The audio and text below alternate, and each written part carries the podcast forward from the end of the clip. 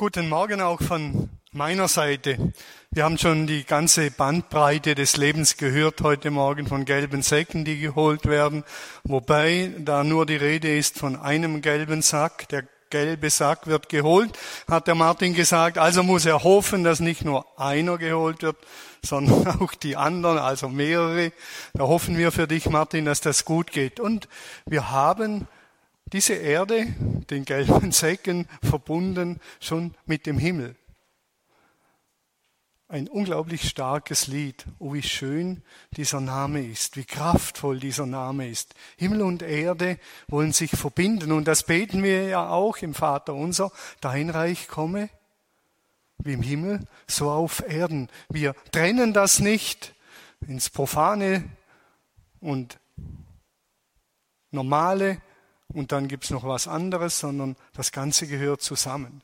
Die gelben Säcke und der Lobpreis, Natur und Umwelt und Gott, alles gehört zusammen. Heute Morgen befinden wir uns ja, wenn wir das Kirchenjahr anschauen, zwischen Auferstehung, Ostern und Himmelfahrt.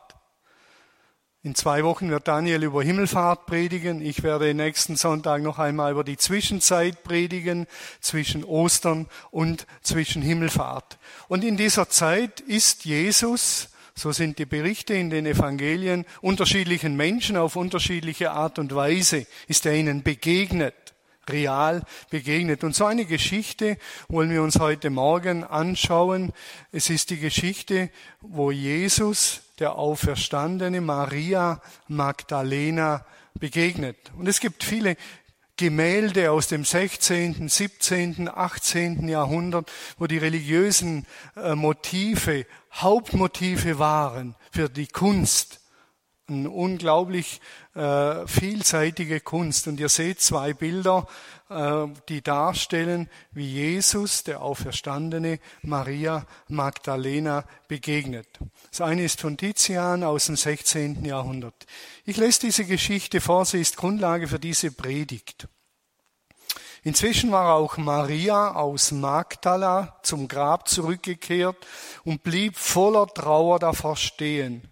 Weinend schaute sie in die Kammer und sah zwei weiß gekleidete Engel an der Stelle sitzen, wo der Leichnam von Jesus gelegen hatte. Einen am Kopfende und einen am Fußende. Warum weinst du? fragten die Engel. Sie haben meinen Herrn weggenommen und ich weiß nicht, wo sie ihn hingebracht haben, antwortete Maria. Als sie sich umblickte, sah sie Jesus da stehen. Aber sie erkannte ihn nicht. Er fragte sie, Warum weinst du, liebe Frau, wen suchst du? Maria hielt Jesus für den Gärtner und fragte deshalb, Hast du ihn weggenommen? Dann sag mir doch bitte, wohin du ihn gebracht hast. Ich will ihn holen. Maria, sagte Jesus nun. Sie wandte sich ihm zu und rief, Rabuni, und das ist hebräisch und heißt mein Lehrer. Jesus sagte, halte mich nicht fest, denn ich bin noch nicht zu meinem Vater in den Himmel zurückgekehrt. Geh aber zu meinen Brüdern und sag ihnen, ich gehe zurück zu meinem Vater und zu eurem Vater, zu meinem Gott und zu eurem Gott.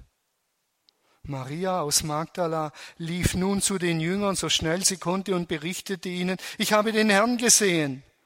Und sie erzählte alles, was Jesus ihr gesagt hatte. Maria ist eine Frau aus Magdala und Magdala liegt vielleicht zwölf Kilometer von Kapernaum entfernt, wo Jesus oft gepredigt hat.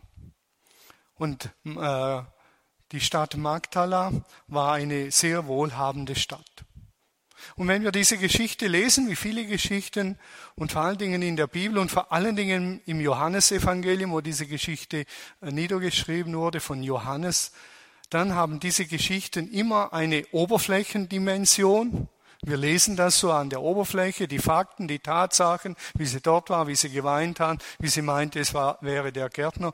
Und diese Geschichten haben immer Und besonders bei Johannes, nicht alle in der Bibel, aber diese und besonders bei Johannes nochmals eine ganz tiefe Dimension. Da wird etwas ganz Tiefes zum Ausdruck gebracht. Ich habe mir überlegt, wie ich das verdeutlichen könnte.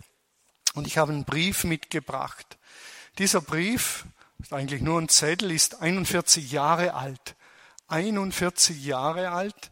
Der wurde damals von einer jungen Dame namens Regina geschrieben. Und er hing eines Abends Milchwerk an meinem Auto hinter dem Scheibenwischer. Und da steht drauf, lieber Thomas, wenn du möchtest, dann komm doch heute Abend noch zu mir. Ich würde mich freuen. Um acht Uhr bin ich bestimmt zu Hause, falls ich weggehe. Alles Liebe, deine Regina oberflächlich betrachtet, naja, was ist da Besonderes dran? Da schreibt eine Frau einem Mann, so und so, lieber Thomas, äh, wenn du möchtest, komm halt vorbei. Wir waren zu der Zeit beide sehr cool. Sie ist sowieso eine coole Frau, ich war ein cooler Karate-Fuzzi und so waren wir einfach cool. Und naja, sie hat da was geschrieben. Das ist die Oberflächendimension. Wenn ihr zu Hause den Brief seht oder jetzt gehört habt, denkt ihr, naja, was ist Besonderes daran? Die Situation, in die dieser Brief geschrieben wurde, die war der helle Wahnsinn. Denn die Situation war die, dass ich mich in diese Frau so verliebt hatte, dass ich fast schon völlig erblindet war. So war ich verliebt wir hatten so die ersten Berührungspunkte im Motorradfahren, aber dabei blieb es. Und meine Gedanken waren nur noch bei dieser Frau, Tag und Nacht. Und jetzt hängt hinter meinem Scheibenwischer ein kleiner Zettel mit diesen scheinbar läppischen Worten. Und ich weiß noch, wie ich heimgefahren bin, den Brief aufs Lenkrad gelegt habe, Brief ist ja übertrieben, einen Zettel aufs Lenkrad gelegt habe und immer wieder gelesen habe. Und dann dieser Schluss, alles Liebe, deine Regina, deine Regina, deine, deine, bis zum Abwinken von Radolzell bis Eirach 230 Mal gefühlt gelesen. Die tiefen Dimension, die war, dass der bei mir angedockt hat bei meinen Hormonen und das ist der Beginn einer verrückten Geschichte. Es war der Beginn einer verrückten Geschichte. Ich habe, glaube ich, kein Dokument aufbewahrt aus jener Zeit, paar Bilder, aber diesen Brief, diesen Zettel habe ich heute noch. Eine Oberflächendimension für Menschen, die es lesen, sagen, na ja, was ist Besonderes? Aber für mich, und wenn man es erklärt, der helle Wahnsinn. Ich merke heute noch, wie die Hormone zu tanzen beginnen, der Schweiß unter den Achseln hochsteigt. Da war Feuer. Und so ist es auch mit diesem Bericht vom, im Johannesevangelium. Maria Magdalena, naja, und was war's, haben wir schon tausendmal gehört. Aber da steckt so viel Zündstoff drin, dass wir es fast nicht aushalten. Zurück zu Maria und zu Jesus. Um das zu verstehen, ein paar Informationen zur damaligen Zeit. Maria aus Magdala hatte drei große Makel. Um das zu verstehen, die Geschichte, müssen wir diese drei großen Makel kennen. Der erste große Makel war, Maria war eine Frau. Und eine Frau war damals ein zweitklassiger Mensch. Es gibt einen, einen, einen, Spruch, der geht auf Thales oder Sokrates, einer der großen ähm, äh, griechischen Philosophen, zurück. Und Sokrates oder Thales, weiß man nicht so genau, hat gesagt, und der Spruch, der war damals der Spruch schlechthin. Und der lautete, ich bin dem Schicksal dankbar, dass ich ein Mensch bin und kein Tier. Erstens. Zweitens, ich bin dem Schicksal dankbar, dass ich ein Mann bin und keine Frau. Und drittens, ich bin dem Schicksal dankbar, dass ich ein Grieche bin und kein anderer. Irgendjemand. Ein komischer Mensch, sondern dafür bin ich dankbar bin kein Barbar, hat Sokrates gesagt. Aber hier geht es darum, dass er gesagt hat, ich bin dem Schicksal dankbar, dass ich ein Mann bin und keine Frau. Frauen waren zweitklassige Menschen. Das ist wichtig, um die Geschichte besser zu verstehen. Das ist der erste Makel. Frauen waren damals zweitklassige Menschen. Auch ein jüdisches Gebet gibt es, ich habe mir es aufgeschrieben, dort heißt es, Gelob seist du Herr unser Gott, König der Welt, der mich nicht als Frau erschaffen hat, sondern als Mann. Ist heute kaum vorstellbar. Das war so und sicher gab es damals auch viele wertschätzende Männer, das ist klar. Aber Frau zu sein war ein Makel, ein zweitklassiger Mensch.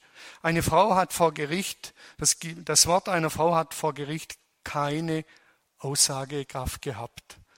Es hat nicht gezählt vor Gericht, wenn eine Frau eine Aussage gemacht hat.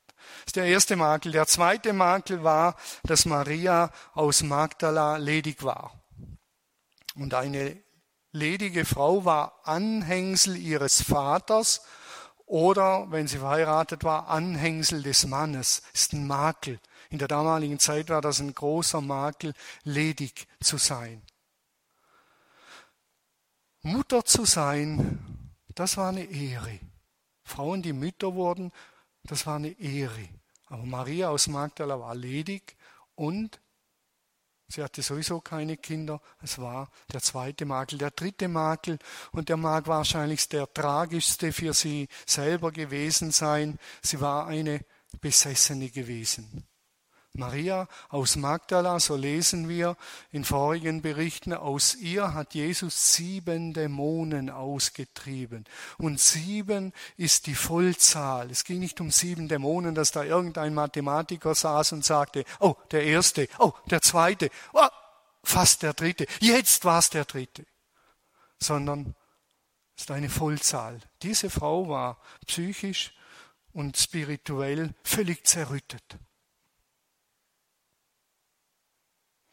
Damals gab es keine Psychiatrien. Und diese Frau wurde wahrscheinlich zu Hause weggesperrt, denn sie hat den normalen Betrieb gestört. Man konnte sie nicht mit in die Synagoge nehmen. Auf einmal hat sie geschrien, Wah! Wah!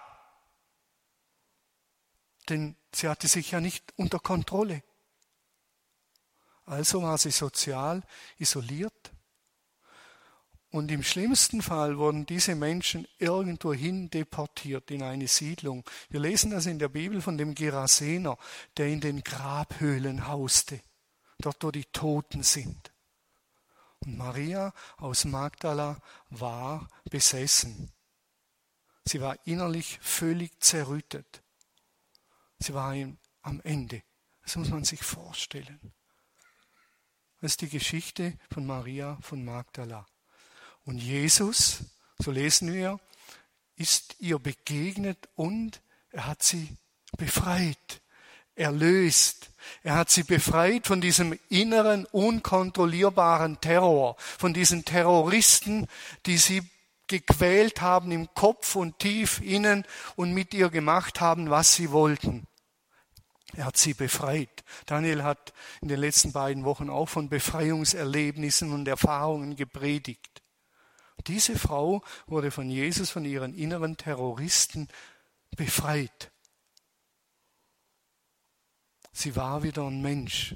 Sie hatte sich wieder unter Kontrolle. Sie war nicht mehr diesen inneren, ich sage es mal so, Dämonen und Terroristen ausgeliefert. Aber dabei ist es nicht geblieben. Maria aus Magdala war nicht befreit und dann sagt sie, jetzt mache ich, was ich will, sondern wir lesen, dass sie mit Jesus herumgezogen ist.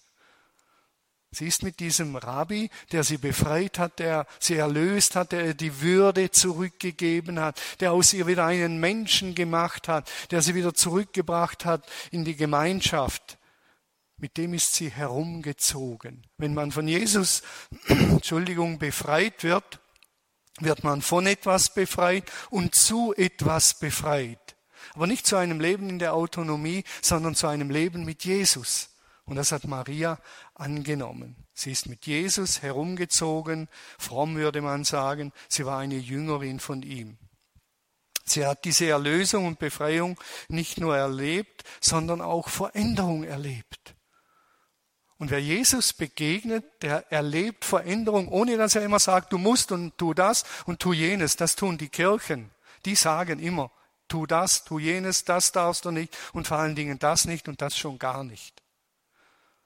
Zachäus, ein reicher Mensch, ist Jesus begegnet, hat ihn zum Essen eingeladen und dann haben die miteinander gegessen. Das war alles. Gegessen und Wein getrunken. Und dann heißt es am Ende, und Zachäus verschenkte die Hälfte seines Vermögens an die Armen. Nur weil er diesem Jesus begegnet ist. Das wünsche ich mir, wenn wir Gottesdienste besuchen, Predigten hören, dass wir so angerührt werden, dass wir andere Menschen werden, neue Menschen werden, ohne dass der Daniel oder ich oder andere Prediger sagen müssen, tu das und das und das darfst du nicht und dann nicht lächeln und dann musst du lächeln, sondern weil wir angerührt werden von Jesus, so wie Zachäus und so wie Maria. Bei Maria war es anders. Maria konnte Jesus nicht einfach nur nachfolgen. Eine Frau konnte einem Rabbi nicht nachfolgen. Es geht nicht. Es war Noum. Aber Jesus muss zu Maria gesagt haben, Maria, folge mir nach, komm mit mir, zieh mit mir herum, lerne mich besser kennen. Was für eine Erfahrung ist das für diese Maria? Was für eine Erfahrung. Das ist krass. Ich glaube, wir können das gar nicht mehr so nachempfinden. Wie wahrscheinlich viele nicht so richtig nachempfinden können, die noch nie bis zum Erblinden verliebt waren, die Geschichte nachvollziehen können, die ich vorhin erzählt habe. Wir kennen kaum Besessene oder wir nehmen es nicht wahr. Und die Befreiungserfahrung. Aber für Maria war das eine unglaublich befreiende Erfahrung, Würde zurückbekommen. Das ist Maria aus Magdala. Und jetzt zieht sie mit diesem Jesus umher und sie war Zeugin seiner Predigten, sie war Zeugin seiner Wunder. Sie hat miterlebt, wie 5000 Menschen satt wurden. Sie hat miterlebt, wie, wie Menschen geheilt wurden. Sie hat miterlebt, wie der beste Freund von Jesus auferweckt wurde von den Toten. Das hat sie alles miterlebt. Und sie war im kleinen Kreis mit dabei. Viele Frauen sind mit Jesus gezogen und die waren im engeren Jüngerkreis. Und das war ein Riesenprivileg für Maria als ehemals Besessene, als Unverheiratete und als Frau bei einem Rabbi zu sein, zu seinen Füßen zu sitzen und ihm zuzuhören und sagen, Rabbi, sprich ein Wort. Und das waren kostbare Worte, die Jesus gesprochen hat. Und dann war sie dabei am Palmsonntag, wo er eingezogen ist in Jerusalem. Und wo man gedacht hat, jetzt ergreift er die Macht.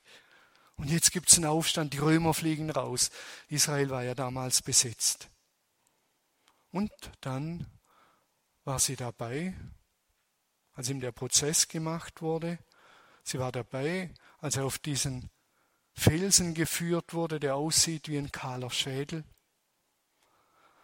Sie war dabei als der Mann, der sie befreit hat, der die Würde zurückgegeben hat, der sie als Mensch behandelt hat, als vollwertigen Mensch, der sie angesprochen hat mit Namen, der sie berührt hat. Und dann muss sie miterleben, wie dieser Mensch, dieser Rabbi, dieser Jesus, sechs Stunden am Kreuz hängt und qualvoll stirbt. Für diese Maria ist eine Welt zusammengebrochen. Ihre ganze Hoffnung, ihre ganze Zukunft, ihr ganzes Leben, das sie auf diesen Jesus gebaut hat, mit ihm unterwegs zu sein, zerbrochen, weg. Und deshalb steht sie am Grab und sagt, Sie haben meinen Herrn weggenommen. Den, der mir Würde gegeben hat. Der, der mich zu einem Menschen wieder gemacht hat. Der, der mich von meinen Terroristen befreit hat. Diesen Herrn haben sie mir weggenommen. Wer bin ich jetzt noch? Ihr Leben war erneut zerbrochen. Am Ende, am A würden wir sagen, fertig. Ihre neue Identität, ihre Würde, alles ist wieder zerbrochen. Und was ist nun mit mir, hat sie gesagt. Was ist mit mir? Die Jesusbewegung ist am Ende. Und jetzt stehe ich wieder und erneut vor einem Trümmerhaufen meines Lebens. Kommen die Dämonen zurück? Bin ich wieder die Ausgestoßene? Sie hat unheimlich Angst gehabt.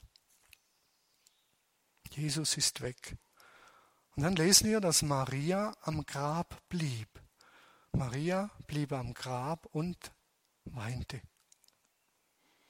Die Säulen der Gemeinden Johannes und Petrus, die sind wieder davongelaufen. Die Säulen, die Männer, die Helden, die sind davongelaufen.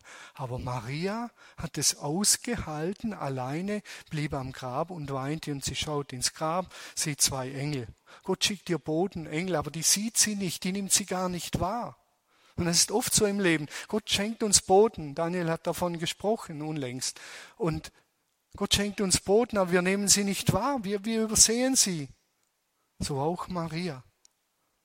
Und das geschieht oft. Wir verstehen sie nicht und Maria versteht sie nicht. Und dann sagt Jesus zu ihr, warum weinst du, liebe Frau, der Auferstandene, der ans Grab kommt? Und Maria meinte, es wäre der Gärtner. Und jetzt kommen wir wieder, wieder zu so einer tiefen Dimension. Maria meinte, es wäre der Gärtner. Und das hat eine tiefere Dimension im Johannesevangelium. Marias Intuition ist in gewisser Hinsicht völlig falsch, völlig daneben, denn er war nicht der Gärtner. Auf der anderen Seite und auf der anderen tieferen Ebene hat sie vollkommen recht. Denn Jesus ist der Gärtner der Schöpfung. So wie Adam und Eva die ersten Gärtner waren, um die Erde zu bebauen und zu bewahren was draus zu machen, zu entfalten, Kultur zu schaffen, im Sinne Gottes. Und die haben es vermasselt und wir vermasseln es. Und jetzt kommt Jesus als der zweite Adam oder der zweite Gärtner. Und er bringt das innere Chaos und das Chaos dieser Erde wieder in Ordnung. Er bringt es wieder in eine gute Ordnung. Er richtet es wieder her. Deshalb ist die Bedeutung wesentlich tiefer. Und deshalb findet man auch äh, auf den Bildern Jesus auf dem einen Bild mit einer Hacke und auf der anderen mit einem Spaten und einer Schaufel. Der Gärtner, der wieder in Ordnung bringt. Maria hat sich diesem großen Zerbruch gestellt, dieser Enttäuschung. Und sie blieb am Grab. Was für ein Mut. Sie hat ausgehalten, diesen Schmerz, diese Enttäuschung. Wir können die Dinge wegdrücken, die Angst und Enttäuschung. Aber die kommt wieder zurück. Oder wir halten sie aus in der Gegenwart von Jesus. Sie setzt sich dem Grab aus, sie setzt sich dem gefolterten Leichnam aus, sie bleibt bei diesem Schmerz. Keine Hoffnung, keine Glaube, kein Glaube, keine Trau Träume mehr. Sie hat nicht gesagt, jetzt tun wir mal so, wie wenn er auferweckt worden wäre. Tun wir mal so, drehen wir am Resilienzrädchen, am Stehaufmännchen und dann sagen wir, er ist auferstanden. Das ist eine Illusion. Wenn so eine Frau, die, die so, solche Dramen erlebt hat, innerhalb kürzester Zeit von ihrer Befreiung, bis zur großen Enttäuschung. Wenn so eine Frau beginnt zu glauben, dann muss das, an was sie glaubt, fest sein, felsenfest sein. Und das war Jesus, der Auferstandene. Und da spricht er sie mit ihrem wirklichen Namen an, ihrem biblischen Namen. Und ihr biblischer Name war nicht Maria, sondern Mariam. Mariam oder Miriam. Mariam. Und das hat in ihren Augen geklungen, äh, Ohren geklungen, in ihren Augen geleuchtet und Ohren geklungen. Mariam, Mariam. Es ist der Herr. An seinem Tonfall, wahrscheinlich hat er sie auch in die Nachfolge gerufen und gesagt, Mariam, folge mir nach. Und jetzt kommt die Erinnerung. Der Name auch, mit dem ihre Mutter sie gerufen hat, Mariam. Der Name, wie sie als kleines Mädchen gerufen wurde, Mariam. Ein Wort, ein Wort. Und die Welt verändert sich um 180 Grad. Ein Wort. Er hat sie mit Namen angesprochen. Das geschieht heute noch auf unterschiedlichste Art und Weise, dass Jesus uns anspricht und sagt, Wolfgang. Oder sagt Daniela oder Irene oder Dominik. Er spricht den Namen aus. Maria Petra. Er würde den Doppelnamen aussprechen. Die Frage ist nur, ob wir es hören. Es geschieht noch. Und es sprudelt aus ihr heraus, Rabuni, Rabuni, Rabuni, du bist's. Alles wird wieder wie vorher. Und das sagen wir auch bei Corona. Wann wird's wieder, wie es vorher war? Alles wird wieder wie vorher. Endlich, Rabuni, du bist's. Sie konnte Jesus nicht herbeibeschwören. Sie konnte nur ihrem schmerzfreien Lauf machen und offen sein. Man kann nur warten, bis er ruft. Und dann kommt dieser sonderbare Satz und das Ganze nimmt Fahrt auf. Halte mich nicht fest. Halte mich nicht fest. Wahrscheinlich ist sie vor ihm niedergekniet und hat ihn an den Füßen festgehalten oder seine Beine umarmt. Sie hat ihn festgehalten. Und Jesus sagt, halte mich nicht fest. Halte mich nicht fest, Maria. Ja, wieso das? Manche sagen, es wäre so was Mystisches. Jesus hatte so eine Zwischenform, so eine Blubberform. Und wenn man die berührt, dann blubbert alles raus. Es kann nicht sein, denn zu Thomas hat er das Gegenteil gesagt. Er hat gesagt, Thomas, komm her und lege deine Finger in meine Wunden. Zu Thomas hat er gesagt, berühr mich, Thomas. Und zu Maria sagt er, halt mich nicht fest. Das Wort, das dort steht, übersetzen viele mit berühren. Es gibt ein Berühren, so ein Berühren. Und es gibt so ein Berühren. Und beides ist berühren. Die griechische Form meint dieses Berühren. Festhalten. Halte mich nicht fest. Warum? Wir lesen so leicht darüber. Warum? Halte mich nicht fest. Warum sagt er das? Man könnte auch sagen, halte nicht am Alten fest, Maria. Halte nicht am Alten fest. Du kennst mich als Prophet.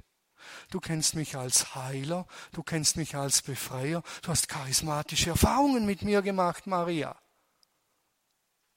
Und du hast erlebt, wie ich dir deine Würde zurückgegeben habe. Das hast du alles erlebt. Du, bist, du, du hast erlebt, wie ich dich erlöse. Halte mich nicht fest in diesem Schema. Der bin ich, aber ich bin noch viel, viel, viel, viel mehr. Und jetzt kommt's. Er sagt, ich bin der, der den Thron des Universums besteigen wird. Der bin ich, Maria. Der bin ich auch. Und sperr mich nicht ein in deine charismatischen Erfahrungen. Sperr mich nicht ein in deine Erfahrung, dass ich dir Sünden vergeben habe. Es stimmt alles. Aber ich bin viel, viel mehr.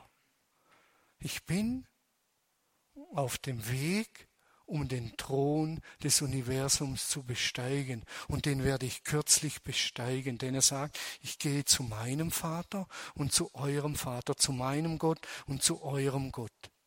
Wenn du mich festhältst, Maria, dann hältst du einen Leichnam fest. Dann werde ich in deinen Armen sterben, denn du steckst mich in eine Schublade. Und ich glaube, viele Nichtchristen und auch Christen stecken Jesus in eine Schublade. Sie halten ihn fest, was sie einmal von ihm gelesen haben. Jesus der Psychotherapeut, das ist er. Jesus der Sozialreformer, das ist er und nicht mehr. Die Frommen haben dann die Befreiungstheologie daraus gemacht und das ist er und in diesem Kästchen bleibt er. Jesus der Seelentröster, Jesus der Gebetserhörer. Du musst nur richtig beten und er erhört dich und dann bleibt er da drin. Er ist der Gebetserhörer. Natürlich erhört er Gebete, aber manchmal ganz anders. Und er sagt immer wieder, halt mich nicht fest, Thomas. Und ich habe Gebetserfahrungen gemacht, waren voll krass. Aber die waren nicht wiederholbar. Und zwar immer, wenn Jesus sagt, Thomas, halt mich nicht fest. Ich bin noch ein ganz anderer. Jesus, der Gutmensch, der Charismatiker. Halte ihn nicht fest, sonst bleibst du in einem Kinderglauben stecken. Manche vergleichen den Glauben mit einer Fahrt durch und in einen Tunnel. Vor dem Tunnel ist noch Licht. Und ich habe Erfahrungen gemacht mit Jesus. Und ich weiß, wie er ist, meine ich zumindest. Und jetzt fahre ich in den Tunnel. Gotthardtunnel, 18 Kilometer lang. Und da ist einfach dunkel, dunkel, dunkel, dunkel. Wir sind durchgefahren als Familie und unser guter Opel Omega hat angefangen zu stottern nach Kilometer drei. Das war eine heftige Fahrt. Und man überlegt, drehe ich wieder um und gehe zurück. Das kenne ich. Wie es vorm Tunnel aussieht, kenne ich. Wie es im Tunnel aussieht, furchtbar. Wie es danach aussieht, weiß ich nicht. Und ich sage mal, viele Christen kehren im Tunnel wieder um und gehen zurück und sagen, den Jesus, den kenne ich, wie er vor dem Tunnel war. Aber da gibt's Tunnelfahrten und diese Tunnelfahrt hat Maria durchgemacht, indem sie ausgehalten hat. Und danach ist sie einem Jesus begegnet, der gesagt hat, halt mich nicht fest, wie ich vorm Tunnel war. Ich bin der Herr und auf dem Weg zum Thron des Universums. Der bin ich, Maria, der bin ich. Und diesen Jesus sollst du neu kennenlernen. Ich bin der Herr über Himmel und Erde und das sprengt alles und nochmals alles und nochmals alles und nochmals alles und dann nochmals alles, was du dir vorstellen kannst. Der bin ich. Und den gilt es jetzt zu entdecken. Und dann kommt noch eine letzte Tiefendimension. Und Jesus sagt zu Maria, gehe hin zu den Brüdern und verkündige ihnen. Das war der helle Wahnsinn.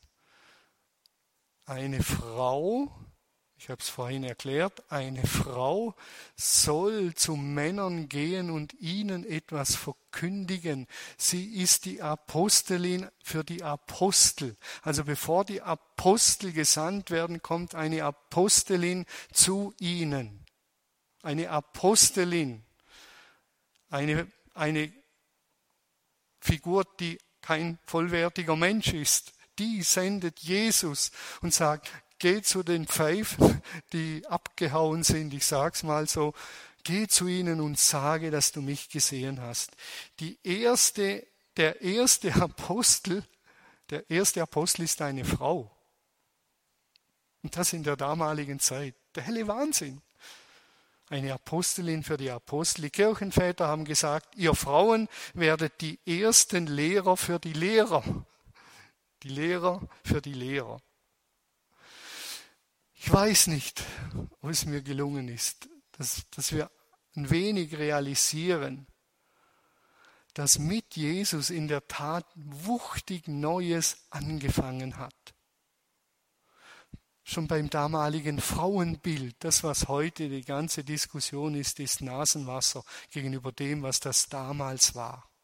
Was für eine Revolution. Wie weltumwälzend war diese Begegnung zwischen Maria und Jesus, vorher und am Grab. Wenn Menschen Christen werden, das behaupte ich, wenn Menschen wirklich Christen werden, dann geschieht Weltumstürzendes in ihrem Leben. Da geschieht völlig Neues. Die persönliche Welt gerät aus den Fugen und wird wieder zur richtigen Welt und wir machen uns auf den Weg, wirkliche Menschen zu werden wenn wir diesem Jesus, diesem zweiten Gärtner begegnen.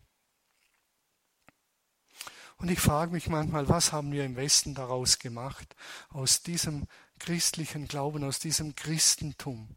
Und mir ist nur das Bild eingefallen, ein zahnloser Tiger haben wir daraus gemacht. Ein zahnloser Tiger, der hat zwar noch was Mächtiges, aber keine Zähne mehr. Wir haben eine privatisierte Religion daraus gemacht. Wir sind wie verschwunden. Christen haben seit der Zeit von Jesus Trends gesetzt. Das waren Trendsetter. Die haben die Trends gesetzt. Im Bereich von Sozialwesen, im Bereich von Bildung, im Bereich von Spitalwesen, Krankenhäuser. Die haben die Trends gesetzt. Über viele, viele Jahrhunderte hinweg. In der Kunst haben sie die Trends gesetzt. Vielleicht sagt jetzt jemand, Thomas, schön, die großen Linien, die finde ich toll, stimme ich dir zu, aber was hat es mit meinem Leben zu tun? Was hat es mit meinem Leben zu tun? Erzähl mal. Ich gehe zurück an den Anfang und ich gehe zurück zu diesem einfachen, popligen Zettel. Inzwischen sind wir ein, fast 41 Jahre verlobt. Und von diesen 41 Jahren, die wir verlobt sind, sind wir 40 Jahre verheiratet. Meine Frau und ich, wir sind uns einig, ganz einig, hundertprozentig einig, dass wir ohne diesen Jesus, der unsere Herzen berührt hat und erneuert hat, wären wir nicht mehr zusammen.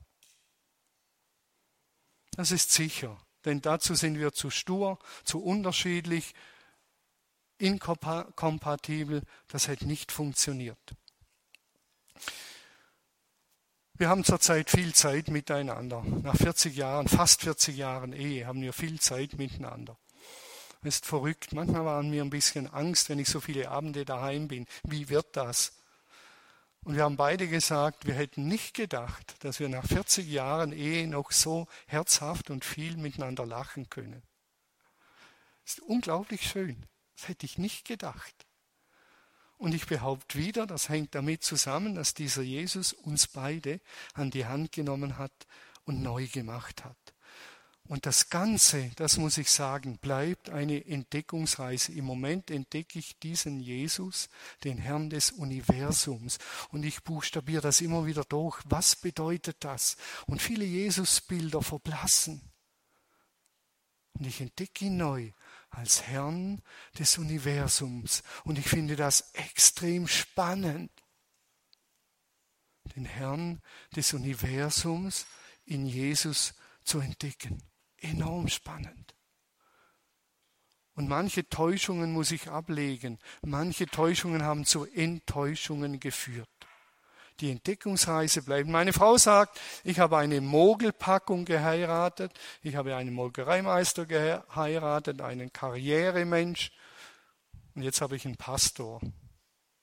Denn dieser Jesus ist mir begegnet und hat mein Leben verändert, radikal. Und ich bin endlos dankbar und ich freue mich, diesen Jesus als Herrn des Universums zu entdecken. Ich fasse zusammen. Jesus ruft jeden ganz persönlich beim Namen. So wie er Maria gerufen hat, ruft er jeden persönlich beim Namen. Die Marias und die Waltrauts und die, Uwe, die Uwes, den Uwe, den Uwe und den Marcel und er ruft uns beim Namen. Und er ist der zweite Gärtner. Er macht alles neu. Und gleichzeitig sagt er, halte mich nicht fest. Halte mich nicht fest, auch wenn du mich jetzt als liberalen Jesus entdeckt hast. Halte mich nicht fest, denn ich bin der Herr aller Herren und ich bin ein guter Herr. Das verspreche ich dir.